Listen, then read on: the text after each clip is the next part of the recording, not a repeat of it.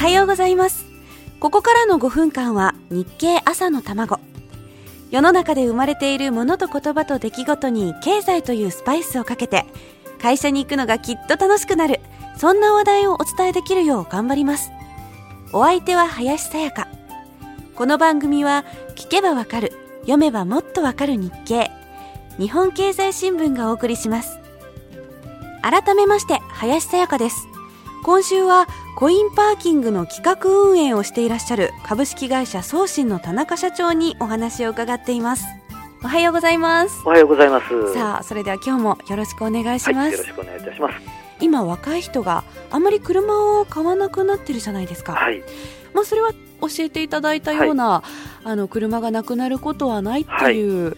理由になってくるんですか、ね、はい、あのどうしても必ずここの場所にはコインパーキングがいるとはい、あえー、必ずあの公安とかでも警察の方が頑張って取り締まりをやっていただいているというところでですね、うん、この場所にはコインパーキングが必要だということでなくなることはないということですね。あなるほど、はい、このコインパーキングこれからどういった展開を考えていらっしゃいますか？はい、えー、やはり我々では、はい、えー、お客様に安心安全に使っていただくというコインパーキング、うん、クリーンなコインパーキングを、えー、特に目指しております。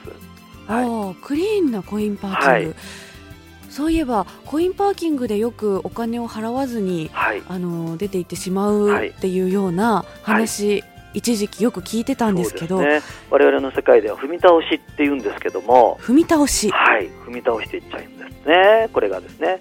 はい。実際にそういうことをする方っていうのは、はい、今どうなんですか、はい、増えてるとか減ってるとか。だいぶ減ってきております。あそうですか、はい、それは一つはえーと、うちの駐車場でも、えー、防犯カメラのシステムを、えー、導入し、えー、しっかりあの抑えてるからですね。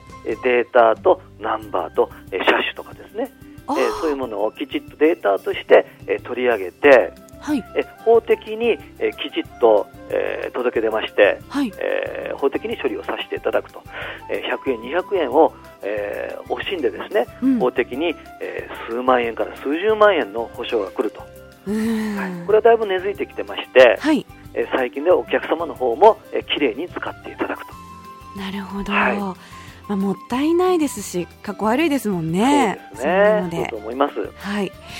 であのそういった防犯対策といいますか、はい、最近ユニークな防犯カメラを開発されたそうですね。はい、これはですね、あの全自動小型防犯カメラ、えー、ちょいカメと名付けまして、ほはい、えー、お手軽簡単に、えー、どこでも撮れるというカメラを開発いたしました。